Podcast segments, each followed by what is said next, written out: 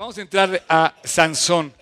Bueno, les quiero, les quiero felicitar especialmente porque yo no sé si han oído Sansón. Mínimo, tú, a ti no te conozco, Champ. ¿Cómo te llamas? Héctor. Héctor, mucho gusto, bienvenido. ¿eh? Gracias. ¿Has oído Sansón? ¿Qué has oído de Sansón? Pues que es fuerte. Eso. ¿Cuántos aquí hay súper fuertes así? Eso. Bueno, Sansón es el equivalente a Superman de su época. O sea, si veías que con superpoderes Sansón era el equivalente a ese. Y si te fijas, efectivamente es súper fuerte. ¿Qué otra cosa más han oído de Sansón? El cabello. ¿Qué pasaba cuando le cortaron el cabello? No salió. Este, se le quitaba la fuerza, exacto. Esa historia, mínimo has oído esa historia de Sansón y Dalila, la cabellera, el, el corte. Eh, pero mira, Sansón es el ejemplo perfecto que tenemos que imitar para no caer en sus errores. Porque podemos cometer los mismos errores y entonces sería muy grave quedar en los errores de Sansón cuando Dios nos pone el ejemplo en la Biblia para imitar lo bueno y evitar lo malo. Eh, ¿Por qué esta palabra, por ejemplo, tan frágil, eh, no está ahí nada más? O sea, tan fuerte y tan frágil. Frágil tiene que ver directamente con su castidad. Y esto fue algo que no soportó emocionalmente Sansón. Su problema más grande en Sansón fueron, fueron las mujeres. Si tú lees, Sansón nada más aparece cuatro capítulos en la Biblia, que les recomiendo ampliamente que durante las próximas, o sea, a partir de hoy lo lean, tienen que leerlo, jueces 13, 14, 15 y 16. Tarea, jueces 13 al 16. Y aparecen cuatro, en tres versículos del Nuevo Testamento nada más. O sea, de toda la Biblia, de todo este libro increíble que hay, Sansón ocupa solamente cuatro capítulos, lo cual es bastante importante para, para, el estándar, y tres cuatro, capítulos del Antiguo Testamento y tres versículos del Nuevo Testamento. En Hebreos 11 está, está, mencionado en la lista de los campeones de la fe. ¿Cómo puede ser un cuate así? Bueno, pues está mencionado junto a David, junto a los profetas, y dice el versículo de Hebreos 11, versículo 32, dice, eh, y qué pues diré que me faltaría tiempo de hablar de Gedeón, de Barak, de Sansón, Sansón, de Jefté, de David, a estar mencionado junto. Imagínate en la lista aparece con el rey David, de Samuel, otro profeta, y, eh, y los profetas. Samuel era un juez, ahorita vamos a hablar de eso. Esta lista quiere decir, si quieres continuar, dice que por fe conquistaron reinos, hicieron, hicieron justicia, Sansón cae en este término, en esta parte, alcanzaron promesas, también cae en esa, taparon, bocas de leones, Sansón eh, se echó a luchar contra un león, en lugar de tomarse la foto con, el león o dispararle al león, lo que hizo fue, luchó con el león mm, cuerpo a cuerpo y, le ganó. Dice, apagaron fuegos, fuegos impetuosos, evitaron filo de espada, sacaron fuerza de la debilidad. Yo creo que esto es una de las cosas que tenemos que aprender de Sansón, sacar fuerzas de la debilidad. Dice, se hicieron fuertes en batalla y pusieron en fuga ejércitos extranjeros. De este hombre vamos a hablar esta mañana, pero te voy a decir una cosa, la semana pasada, eh, tengo que hacer esa pregunta, ¿quién no vino la semana pasada? Me deben una dona todos ustedes. Eh, no, no tienen que faltar. O sea, no pueden faltar. O sea, nosotros ponemos todo esto para que ustedes falten. ¿Por qué? No, no, no nos vamos a obligar, pero no falten. La verdad, vean la, sesión de la semana pasada sobre el año nuevo, inicio de año nuevo, eh, y les recomiendo que lo lean. Está en línea y en mi blog están inclusive todas mis notas, todos mis versículos a petición allá, ya están completos todas mis notas. Así es que ya están ahí. Y hacíamos como que el plan del año, ¿no? O sea, los buenos propósitos. Dijimos que no era una, reunión motivacional, que era una reunión que podía transformar la vida cuando tú salías lleno de Cristo en tu corazón. Y este, pero no podemos empezar un año pensando que simplemente va a cambiar porque hacemos un deseo de año nuevo y felicidades, feliz año nuevo, happy new year. No. Por favor, no, no te duermas en tus laureles. O sea, no podemos empezar el año pensando que el enemigo está eh, de vacaciones, el enemigo es a muerte. O sea, el enemigo viene por tu corazón, por tu vida completa. Y me cuesta trabajo convencerte de esto. Por ejemplo, para yo promover es real, es una, tengo que convencerlos, oye, ven. no, es que no sé qué, tengo que... Algunos van a ir en como, primer, como prioridad, lo van a tener, otros van a preferir ir a otra cosa. Pero ve, checa, o sea, te cuesta trabajo convencer a la gente que venga al estudio de la Biblia. Es más, es una lucha leer todos los días. Te cuesta trabajo darle tiempo a Dios en tu, en tu agenda. Quizás tardaste años en venir a esta reunión. A lo mejor te estuvieron insistiendo que vinieras y tardaste mucho en aceptar venir. Quizás todavía hay gente que ni siquiera acepta venir. O sea, de veras vivimos una lucha para acercarnos a Dios, pero vivimos una lucha a muerte. O sea, dice Colosenses 1, dice que vivimos en un reino de tinieblas. Parece que no, pero dice que Dios nos ha trasladado del reino de las tinieblas al reino de su amado Hijo. Es muy diferente el reino que Dios nos ofrece al reino en el que vivimos. Son tantas las tinieblas en donde vivimos, parece dramático lo que estoy diciendo, pero estoy hablando de la verdad. O sea, sal a ver lo que dice, hasta la publicidad nos engaña. Nos venden cosas que ahora tiene que haber un, eh, tiene que haber un instituto que certifique que el anuncio que te están vendiendo es correcto. Dice la verdad. O sea, es increíble la cantidad de tinieblas que hay haces un trato y tienes que firmar dos mil papeles para que la persona no te quede mal, ya no hay tratos de palabra, quieres hacer un compromiso, no sabes si va a llegar la persona a tiempo. Tenemos una falta de ética en los mexicanos que debemos transformar, tenemos que cambiar, tenemos que poner, decíamos, poner de moda lo correcto. Dice, el cual nos ha librado de la potestad de las tinieblas. Las tinieblas consumen nuestra vida. O sea, ¿cómo puedes ahora o sea, poner en orden todo lo que está en desorden. Bueno, hasta el WhatsApp está contaminado, ya supieron, ¿no? Que hay una trampa en el WhatsApp. Si tú pones, si tú contestas un mensaje que parece simuladamente, así es el diablo, simuladamente contestas ese mensaje, automáticamente se entra en una base de datos que te van a estar cobrando 7 pesos por cada mensaje de WhatsApp. En lo que te das cuenta, pues ya te vaciaron la cartera. O sea, vivimos en un mundo que verdaderamente está persiguiéndote para robarte. Entonces no me vengas a mí a decir hoy que van a empezar tu año 2014 muy feliz de la vida. El ejemplo por excelencia, yo no sé ni cómo, pero gracias a Dios llegó Sansón. Sansón es el figurín, es el paladín. O sea, de aquel entonces, olvídate Superman, este Captain America, eh, super, ¿cómo se llama? El, Spider-Man. De veras, es un superhéroe. Era, es un superhéroe. Si tú vías a Sansón llegar aquí, todo el mundo se le caía la baba a ver este cuate. Fue dotado por Dios de un poder extraordinario. Nadie tenía, creo que nadie ha habido en toda la Biblia y en toda la historia alguien tan fuerte como él. Y es conocido no por su fortaleza, sino por su debilidad. ¿Dónde está la fortaleza de un hombre fuerte? En el corazón. Yo te pregunto, ahí es donde quiero que tú me digas si eres fuerte.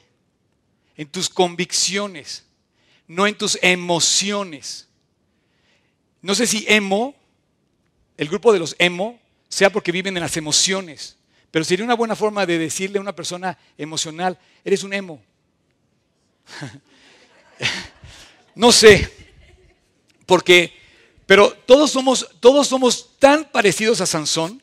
Mira, tenemos el pelo largo, somos un figurín y además, y además no, no podemos tocar cosa inmunda. Pero ahorita vamos a ver toda esa historia.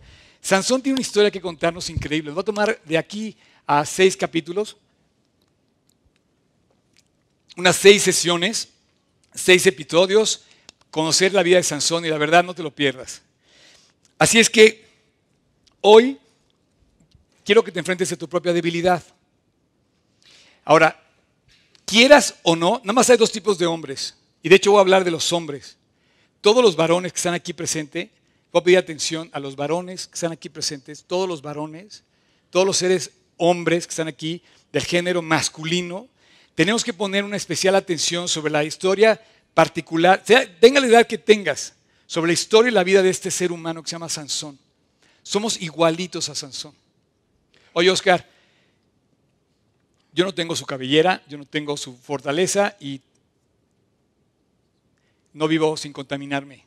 No, me parezco a Sansón. Sansón está bien. No, eres igualito a Sansón. Soy igualito a Sansón. De hecho, al final de esta plática te voy a pedir que juntos oremos tú por mí yo por ti, para que Dios nos fortalezca, porque podemos caer en sus mismas trampas. Mira, hay dos tipos de hombres, te decía, que luchan. Uno que va a luchar porque sabe que tiene que ganar la batalla. No sé si eras de esos. Identificas el problema si dices, voy por todas las canicas y voy a ganar legítimamente. No voy a hacer nada chueco, voy a luchar. Voy a luchar por mi esposa y voy a dar mi vida hasta la muerte por ella.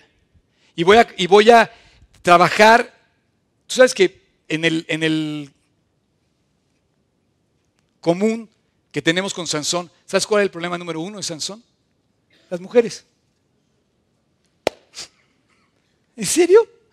Si ese no es ningún problema. Sansón tiene un problema con las mujeres. Todos los hechos de Sansón que se relatan de él, todos los acontecimientos tienen que ver con cómo fue tratado y cómo trató a las mujeres y en qué momento encontró a la mujer con la que, quiso casar y se equivocó. Se equivocó. Él cometió muchos errores. Uno de ellos fue encontrar a la persona incorrecta y encontró a varias incorrectas. Pero también dentro de sus errores, tú y yo podemos aprender una gran lección. Entonces tú puedes ser de esos hombres que quieren luchar, ir por todo y dices que soy débil en esta área. Mi área, por ejemplo, débil es las finanzas. Entonces, ¿qué voy a, buscar no corromper mi corazón en esto? Entonces, si tengo que hacer, entonces reacomodas toda tu vida y luchas hasta alcanzar esa victoria. Mi área, por ejemplo, es este, el, desorden, ¿no? Y vas y luchas. Eso ejemplo, podemos tener ejemplo en este, en un perfecto eh, comparativo con un deportista. Un deportista de alto rendimiento sabe lo que está haciendo, sabe lo que come, sabe dónde entrena, cómo. O puede ser, la segunda clase de hombres, de aquellos que dicen, no, sabes que yo dejo que Dios resuelva mi problema. Quiero decirte que no, no seas cobarde. Un paso de fe no es un, no es un hombre que deja de luchar. Sea, un paso de, fe es una cosa y dejar de luchar es otra. Porque tú puedes dar pasos de fe esperando que Dios provea tu trabajo, te suministre a los clientes, pero te puedes a trabajar. O sea, no te sientas en el sofá a ver que lleguen los clientes. O sea, haces tu, trabajo. Entonces, yo no sé qué clase de hombre seas tú. Y, no me veas tú que tengas, aunque sea 10 años o, o 15, también estoy hablando de ti. Porque puedes estar simplemente relajado a pasar el examen, como decía mi profesor aquel, por osmosis, ¿no? Te duermes junto al, cuaderno y va a pasar el examen.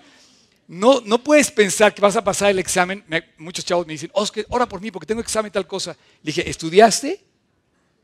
Entonces sí voy a orar por ti. Porque así nada más, porque sí, eres de los hombres que no luchan que, piensan dar simplemente. Esos hombres no están en ninguna batalla. Esos cuates, su primera lucha es con el sofá, levantarse de la tele, prender, prender o sea, los zapatos, o sea, ponerse a dar y ponerse a estudiar, ponerse a dedicarse, ponerse a trabajar, ponerse. No sé cuáles de los dos hombres seas. Pero de ahí vamos a empezar a ver quién era nuestro gran amigo Sansón. Yo espero que veas, hoy nos, nos veamos enfrentados a nuestra propia debilidad y que identifiquemos nuestras áreas débiles. La mejor forma de empezar a luchar no es pidiendo por un año 2014 feliz, cuando sabes que no va a cambiar nada si tú y yo no nos ponemos las pilas y nos ponemos a trabajar. Ahora, lo increíble de todo es que en la historia de Sansón, mira, la historia de Sansón comienza así. Capítulo 13. Abran su capítulo 13, el libro de jueces. Es la tarea que tienen. Solamente vamos a leer el primer versículo y algunos otros que van a estar ahí, pero quiero que leas los cuatro capítulos de jueces, 13, 14, 15 y 16. La historia comienza diciendo que los hijos de Israel volvieron a hacer lo malo ante los ojos de Dios y que Dios los entregó en la mano de los filisteos por 40 años. Así comienza la historia de Sansón. Entonces nos saca a un escenario donde vamos a ver aquí el mapa de Israel. Si tú ves Israel, yo les he dicho muchas veces que es el equivalente prácticamente de Quintana Roo la superficie de metros cuadrados y kilómetros cuadrados que tiene eh, Israel. Es una franja que está en la panza del, mar Mediterráneo, exactamente la mitad. Si hiciéramos un mapa mundi, lo verías casi centrado en el centro perfecto del mundo. Y Sansón era una, eh, eh, digamos, de las tribus de Dan. Era un, era, un, era un, ¿cómo se dice? Descendiente de la tribu de Dan. Judá y Dan son los escenarios israelitas con los enemigos, los filisteos. Los filisteos son muy famosos hoy en día, son los palestinos. La franja de Gaza, ¿sabes dónde está la franja de Gaza? La franja de Gaza es hoy esta parte, esta pequeña parte. Este mapa es de la época de Sansón, del siglo XI. Así estaba distribuido toda la nación de Israel, las doce tribus. Estaba distribuido, fíjense, es muy fácil ubicar a Israel. Está en el centro del mundo, está en el centro del mar Mediterráneo, está en la panza, y está, este es el, este es el mar de Galilea, esta cosita aquí, y esa cosita aquí es el mar muerto. Del mar de Galilea desciende el río Jordán y es una frontera natural que divide y que está hoy, todo lo que está de este lado es Israel. Y bueno, no vamos a hablar del mapa, ese mapa no es el actual, pero sí mantiene la frontera natural que es con el mar, eh, con el río Jordán. Inclusive en aquel tiempo todavía quedaron algunas tribus colocadas del otro lado del Jordán. Cuando ustedes lean la Biblia van a ver esto referido. Bueno, nuestra escena se basa en la tribu de Dan. Dan era eh, eh, Samuel, digo, perdón, Samuel, este Sansón eh, aparece ahí y la batalla que tiene, Dios la representa con la, con la de los filisteos. Hoy en día esos se siguen peleando con los judíos, son los palestinos. Sin embargo, yo creo que vienen desde, lo menciona desde Abraham, se menciona este conflicto, pero como hoy los que han ido a Israel, que hemos tenido la oportunidad de estar en Israel, si ustedes se dan cuenta que conviven, hoy palestinos y judíos conviven, no se llevan como hermanos, pero conviven. Conviven económicamente, conviven socialmente, tienen que interactuar porque están en las mismas, digamos, eh, piedras, en los mismos territorios. Entonces, en aquel entonces convivían también. Y resulta que un día se puso a pasear por los viñedos Sansón y vio una chica guapísima. Y ahí empezaron la historia podría ser una novela romántica, pero así fue. Entonces llega con el papá y le dice, papá, quiero casarme, quiero que me, ayudes a conquistar, a, bajar y vamos a, a, Timnat, ese lugar de Filistea, el lugar, Timnat, donde vamos a, ir a buscar a la hija, esta, ahorita se me fue el nombre, pero esta mujer, que fue su esposa, se casó con ella el papá le dijo, oye, pero ¿por qué te fuiste a buscar hasta allá? O sea, no puedes agarrar de las que no se pelean con nosotros. No, papá, me encanta, es mi vida, no sé qué. Bueno, pues todos sus problemas empezaron con ahí. La chava lo traiciona, donde subió esa historia. Este, no, es que no se parece a nadie aquí, ¿verdad? No se parece a nadie. Ok, no se parece a nadie. Entonces, este, y dice, total, eh, baja, se casa con ella y, bueno, los que contestan el celular tienen que traerme una dona la próxima semana. No, no es cierto. No. Este. No hay problema, no, hay problema. Eh, ok, ¿dónde está nuestra lucha entre las emociones y nuestra fortaleza? ¿Qué, qué es más fuerte? ¿Tu fortaleza en el gimnasio o tu fortaleza en el corazón. No, tú vas a decir, en el corazón. ¿Sí? ¿Seguro? Todos estamos perdiendo la batalla. Todos estamos perdiendo la batalla. Es más fácil que pierdas la batalla en el corazón. Todos. Por ejemplo, tú ves a un hombre fuerte. Sansón en su, en su fortaleza representa el poder. Tú eres Superman fuerte, ¿no? Automáticamente Sansón nos representa una persona poderosa, como al ver un superhéroe. Pero hoy los superhéroes, ¿de dónde están? Por ejemplo, ¿qué fue lo que hace que un, que un hombre pierda todo por una emoción de cualquier momento? Te lo voy a poner en términos políticos. O sea, poderosos, poderosísimos, a nivel noticias mundiales, poderosos con todo el poder que caen en la concupiscencia. Tan fuertes, tan frágiles. Artistas, representados por el poder de la fama que han alcanzado. ¿Qué es lo que hace que hoy en día uno de los eh, artistas que no llegan ni a los 20 años más famoso que existe, con más seguidores, sus mismos eh, colaboradores, su staff, no voy a decir el nombre porque no lo voy a ventanear, pero su staff, ahí está una noticia, decía, por favor ya no te drogues. Nos vas a echar a perder el negocio, ya, por favor entiende que vas a echar a perder a tus fans. Mínimo ya no te drogues. Bueno, el cuate está inventando drogas nuevas y no llega a los 20 años. Es uno de los hombres más seguidos en Internet.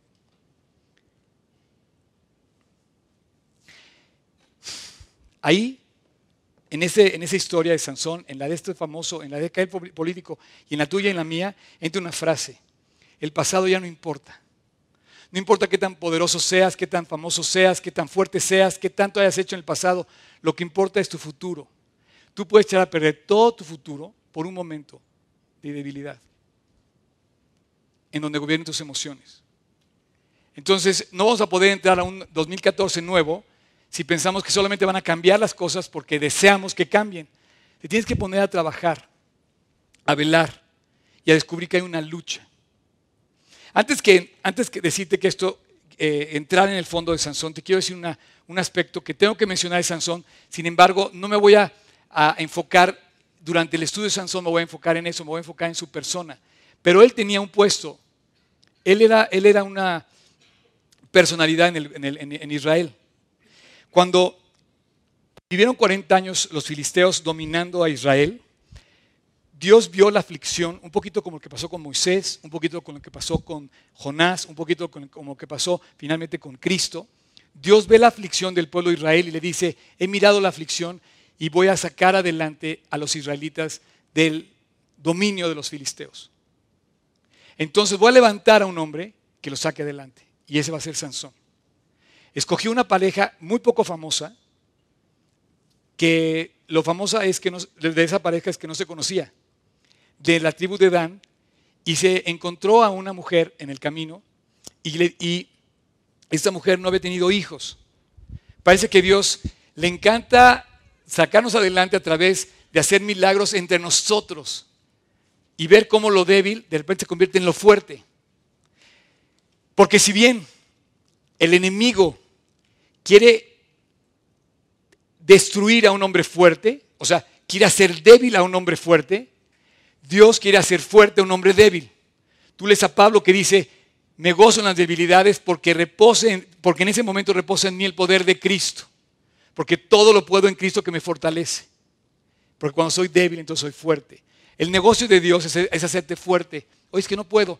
Dios, te va, Dios sí puede. El negocio del enemigo es hacerte débil, es que caigas, es que tropieces, es que arruines tu vida, es que arruines el plan de Dios. Entonces, escoge a una pareja común, sin ninguna cosa notoria, y le dice, ah, aquí aparece nuestro personaje, quizá el más importante de todos los personajes de esta historia. Cuando tú leas la historia de Sansón, mira, eh, fíjate, para seguir con el, este no lo tienes ahí, Tocayo, y lo voy a leer el versículo 2 dice, y había un hombre de Sora, de la, tribu de Dan, ahí estamos, que se llamaba, ¿cómo se llamaba? Manoa. Y su mujer era estéril y nunca había tenido hijos. Y esa mujer le apareció el ángel de Jehová. Esta persona es un personaje. El ángel de Jehová no creas que es un, un angelillo que andaba por ahí como ahora la corriente de los ángeles. No, no, no. Este hombre, es, este, este ser, el ángel de Jehová, representa la presencia de Dios.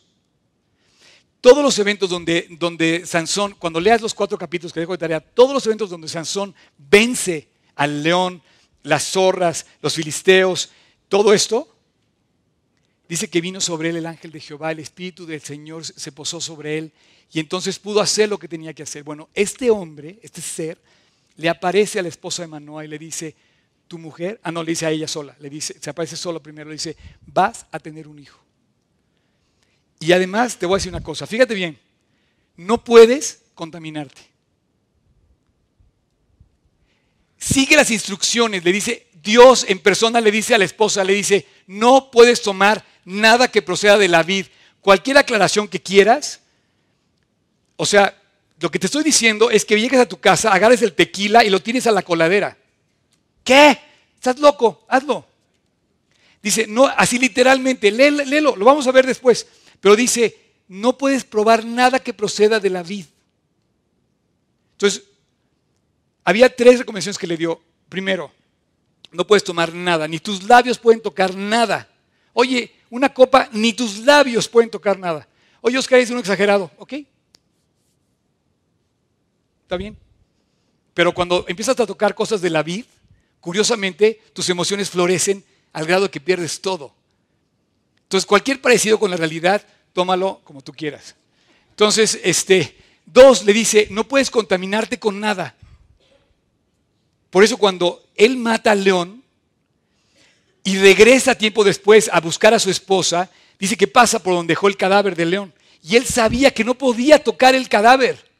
Sabiendo que no podía hacerlo, va y toma no solamente el cadáver, sino como un panal de miel y le da a sus, papás y le da, su papá se hubiera muerto de saber que estaba consumiendo un panal, miel que venía de un cuerpo muerto. Y tres, le dice, le dice el ángel, este niño, desde, desde el vientre de, su madre, dice, este niño no le vas a cortar el cabello. Vamos a ver ahorita eso después. Entonces, cuando, cuando Dios le da estas recomendaciones a la esposa de, de- este Manoa, le dice, y va a ser juez sobre Israel. ¿Qué era un juez?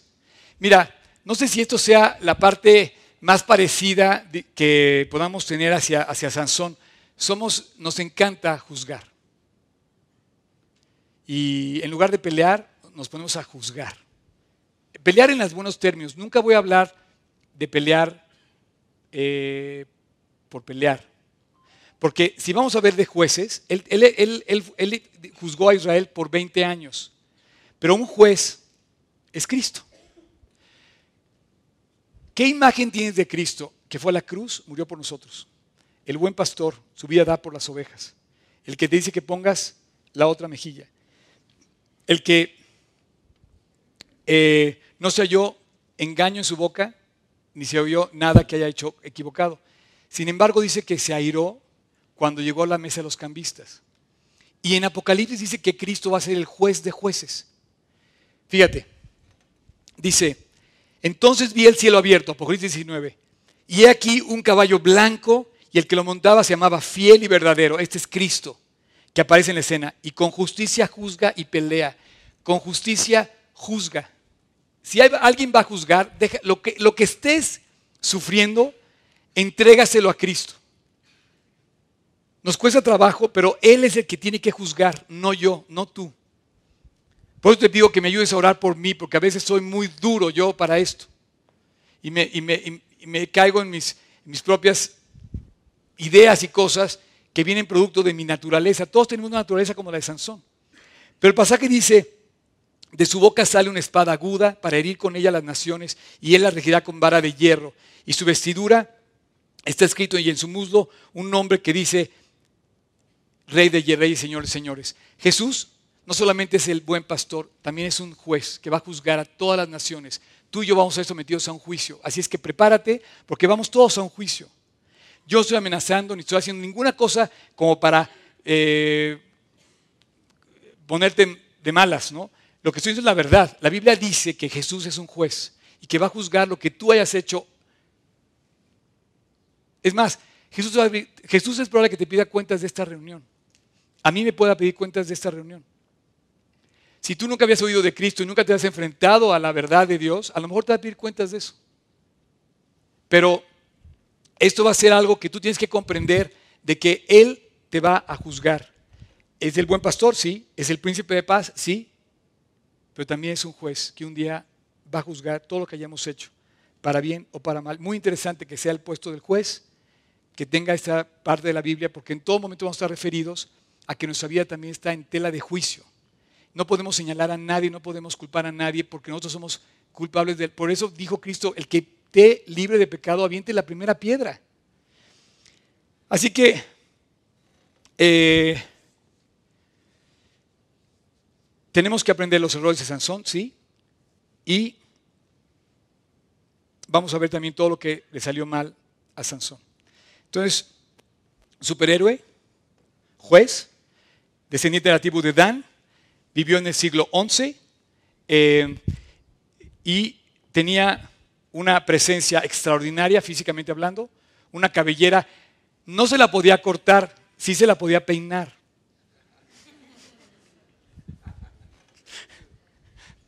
Qué bárbaro, qué mal chiste, ¿verdad? Pero bueno. Yo pensé que se iban a reír. Pero ¿sabes qué? Tú vas a que Oscar, pues yo sí tomo y ni tengo el pelo corto, digo, ni tengo el pelo largo, ni soy un figurín. O sea que lo que tú hables no soy yo. Somos igualitos a Sansón. Porque yo estoy seguro que en el fondo de ti Dios dejó un potencial increíble. Yo lo que más me duele es ver, por ejemplo, cómo, cómo la fuerza, la fortaleza de cada persona se pierde al caer en el común denominador de todo lo que sea a nuestro alrededor. No sé cómo no hay un joven, o sea, sí hay, ¿eh? pero hoy la juventud, entre más joven, más rápido como que la quieren meter en el, en el rollo del mundo. Hay nada más hoy tres formas de divertirse, tomando, fumando y a lo mejor la otra la dejo abierta porque ya no sé ni qué. Pero, ¿cómo es posible que no haya un cuate que llegue a la fiesta y diga, ¿sabes qué? Yo no voy a tomar. El otro día llegué a, un restaurante que se conoce porque se toma. Y el cuate venía con una botella, el mesero venía ya con la botella de tequila en la mano. Directo a servirme. Le dije, tráigame agua. ¿Agua? Hazte cuenta que le dije que estaba, hazte cuenta que le dije una grosería. ¿Qué? Le digo, ¿no conoce el agua? Pero ni de limón, no, ni de limón, quiero agua. O sea, ¿por qué no llegas y le dices, no, mira, yo soy un, yo, yo soy un ser especial y no voy a contaminarme? ¿Sabes lo que quería decir estas tres virtudes que tenía Sansón, estas tres cosas? El símbolo de la, de la eh, cabellera es un símbolo que Dios le dejó a los de Israel para determinar algo. ¿Alguien me puede decir? Compromiso con Él, apartado para Dios. ¿Qué compromiso tienes tú con Dios?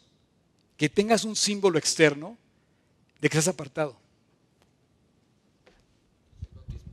Exacto. Un aplauso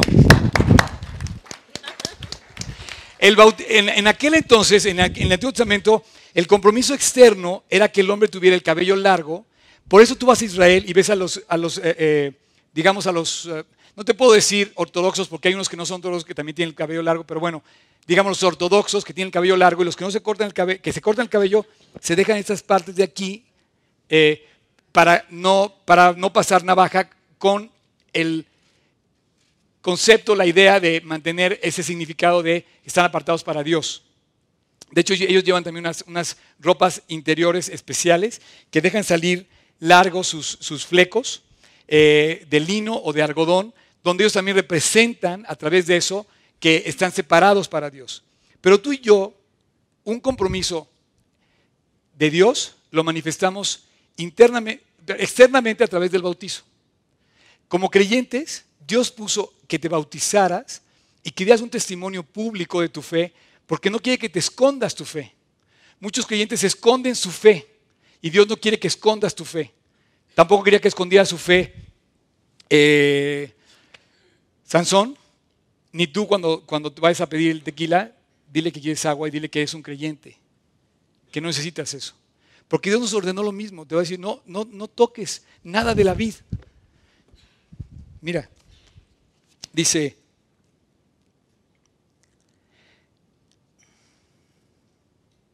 versículo 4. Ahora pues, versículo 4. Y por favor, les va a salir más barata la vida si me hacen caso. Atrévanse. Atrévanse, no se cotorreen. No bebas vino, ni sidra, ni ¿qué? Ni cosa inmunda. Atrévanse. O crees que tu vida es muy aburrida. ¿Sabes qué? No, no, no. La aventura más increíble, la aventura más aburrido va a ser cuando te encuentres, mira, aburrido, frustrado y enojado, es cuando te encuentres tirado en la lona que te ganaron la batalla. Y normalmente a los alcohólicos le gana la batalla el alcohol.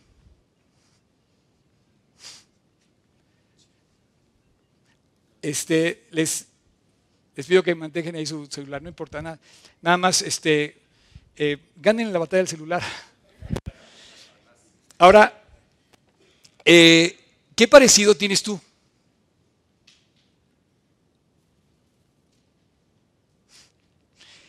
en el sentido exterior de una manifestación de un compromiso interior. Tu anillo de casado es un símbolo exterior de un compromiso interior que tienes con tu esposa. Es un, es un, es un símbolo exterior de que tú vas a luchar, vas a velar, vas a proteger, vas a cuidar, tienes un compromiso hacia una sola mujer. Ese es el símbolo exterior. Y hay muchos símbolos exteriores para ubicar compromisos del corazón. Entonces, eh, tú y yo tienes que ver todo esto que pasa, estos, estos símbolos que Dios usa, el cabello largo, la fortaleza de Sansón y el no contaminarse, representan algo muy importante en el ser de donde Dios está depositando esto. ¿Sabes por qué nos parecemos a Sansón? Porque Dios tenía depositado en él una tremenda fuerza, que yo le llamo potencial. ¿Sabes el potencial que tienes de trabajar para Dios en tu escuela, en tu trabajo, en tu casa? Da un testimonio de Él. ¿Sabes el potencial que tienes en el momento que abres la puerta de tu boca y empiezas a compartir de Cristo? ¿Sabes la fuerza que puedes? ¿Sabes las bocas que vas a dejar abiertas cuando te vean que tomas decisiones a favor de Dios? Me encanta que muchos usan el Facebook para poner testimonios que han contado. El otro día oía de un chavo que fue a pedir el camión y dice, me encanta ir en camión. Qué bueno que no tengo coche. Porque dice que llegó a la fila del camión y encontró a una mujer en un mar de lágrimas.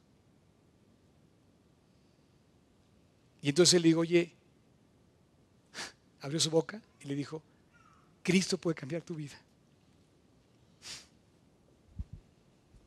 cinco palabras que sí la cambiaron.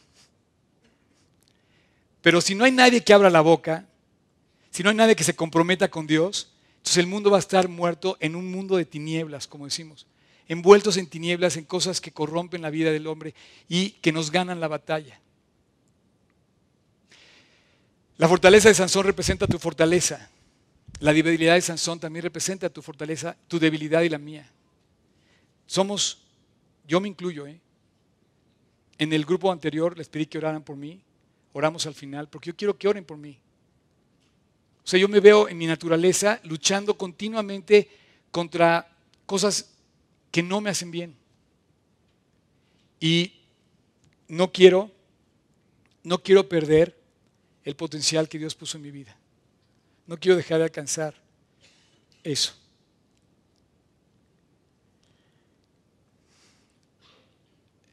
La vida de Sansón se caracteriza por su problema con las mujeres.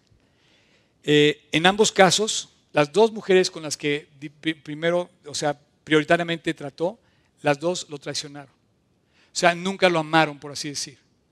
Y se comprometieron a vender su vida, la, vida de la mujer, a favor de los filisteos para que Sansón les revelara. En ambos casos, él les reveló o los quiso, lo, quiso eh, atraer a través de revelarles su secreto. En ambos casos. En ambos casos provocó en Sansón que los filisteos lo, atraparan, por así decir. Capturaron a Sansón. Y finalmente le costaron los ojos a Sansón, le sacan los ojos. No sé si te haya costado algo a ti tu libertad y tus ojos, tus emociones, mis emociones. Corremos un grave peligro. En ambos casos también, en ambos casos cuando Sansón estaba en, el peor de los momentos, en ambos casos ora, busca a Dios y Dios le responde. Como hombre, como hombre de Dios, como hombre de fe. Así es que en la galería de los hombres de Dios aparece Sansón como un hombre de fe que tenemos que imitar, que tenemos que eh, aprender de él. Y quiero que vayamos preparando nuestros motores para entender que estamos luchando una batalla. ¿Cuál de los dos hombres eres tú? ¿El que sabe que está la lucha, está pendiente y está alerta? ¿O el que simplemente está perdiendo la batalla porque se quedó sentado sin, sin meter las manos? Hay dos tipos de hombres así nada más. Pero estoy seguro que aquí eh, varones que están pendientes aquí conmigo esta mañana, estoy seguro que en el fondo de tu corazón hay un deseo increíble que Dios puso en tu corazón de luchar por lo bueno, por lo justo, por lo correcto. Hay un deseo increíble de defender lo que debes defender. Lloras por la injusticia, te hace enojar quizá o te hace frustrarte cuando ves algo que no debe ser. ¿no? En el fondo de cada uno de nosotros Dios puso como un guerrero. Pero no un guerrero para que te pelees y que caigas en, la, en tus emociones y explotes. Un guerrero que se golpea a sí mismo y en lugar de caer en sus emociones, sepa controlar sus emociones. ¿Qué clase de, de persona eres? ¿Qué clase de ser eres? Honestamente, no sé si tú veas como yo te veo. Yo veo mi vida y yo digo, Dios, quiero ir por todo lo que tienes preparado para mí. Y no eres capaz de colgar el celular. O no eres capaz de dejar de tomar una copa. O no eres capaz de decir una mala, dejar de decir una mala palabra. No eres capaz de dejar de pelearte. No eres capaz de... O sea, te he hecho la bolita, pero tus emociones están ganando la batalla. El ángel de Jehová le dijo a esa mujer, cuando este niño crezca, no se va a contaminar, va a ser apartado para Dios. No se va a cortar el cabello, ni va a probar cosa inmunda. Pero la historia de este país va a cambiar. Él la va a cambiar. El otro día me decían que que sería increíble que un día llegaran, así como anuncian en el ITAM. No sé si han visto, yo soy egresado del ITAM. El ITAM tiene una eh, área de ex ITAM, de exalumnos del ITAM. Yo pertenezco a esa área. Y continuamente me llevan mails de, eh, cartas del ITAM diciéndome, fulano de tal ahora ocupa tal puesto en la secretaría de tal. Eh, fulano de tal, y de repente dice, la mitad del gabinete es ex ITAM. Imagínate que un día dijeran, todo el gabinete, todo el gabinete decidió no contaminarse. ¿Cuándo van a llegar esos hombres? ¿A, qué horas, quieres que lleguen esos hombres a este país? No podemos decidir a leer la Biblia, pero, imagínate que diga, todos los hombres que gobiernan este país decidieron no contaminarse. ¡Wow! Olvídate del cabello, es lo de menos. O sea,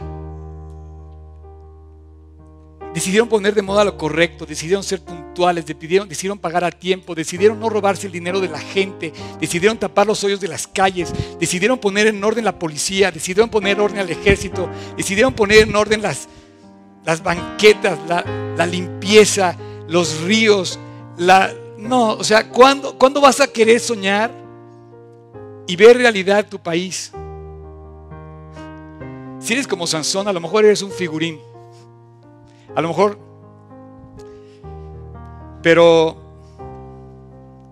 este hombre decidió, en pocas palabras, dijo, ok, no me voy a emborrachar,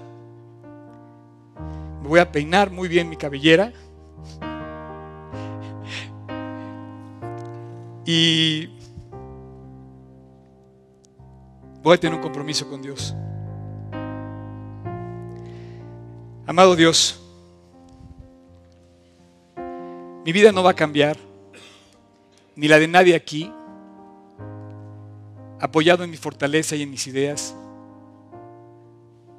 que a veces rayan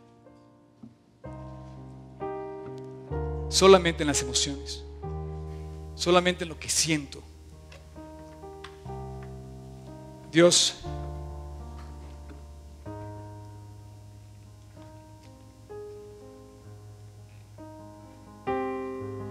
así como un día viste a Israel y dijiste, se acabó la guerra y voy a levantar un nombre para luchar por Israel, que le gane la batalla a los enemigos. Te pido porque levantes a todos los hombres que estamos aquí presentes. Con valor, con decisión, sin emociones, sino con convicciones, para luchar la buena batalla de la fe. Te pido por mí y te pido por cada persona aquí. Somos débiles, somos tremendamente pasionales, pero Dios, tú puedes cumplir lo que te has propuesto en nosotros. Así es que yo te pido, Dios, por medio de la fe, que hagas realidad tu plan para cada uno de los hombres que hoy nos encontramos aquí. Que tengamos muchas señales exteriores de nuestros compromisos contigo interiores en el corazón. Que seamos claros en nuestra manera de transmitir el mensaje para que México, o cuando menos Polanco o la Ciudad de México, pueda ver lo que es vivir para ti. Gracias por tu palabra, gracias por la vida de Sansón. Enséñanos a través de él a aprender de sus errores. En tu precioso nombre, Jesús, te lo pido.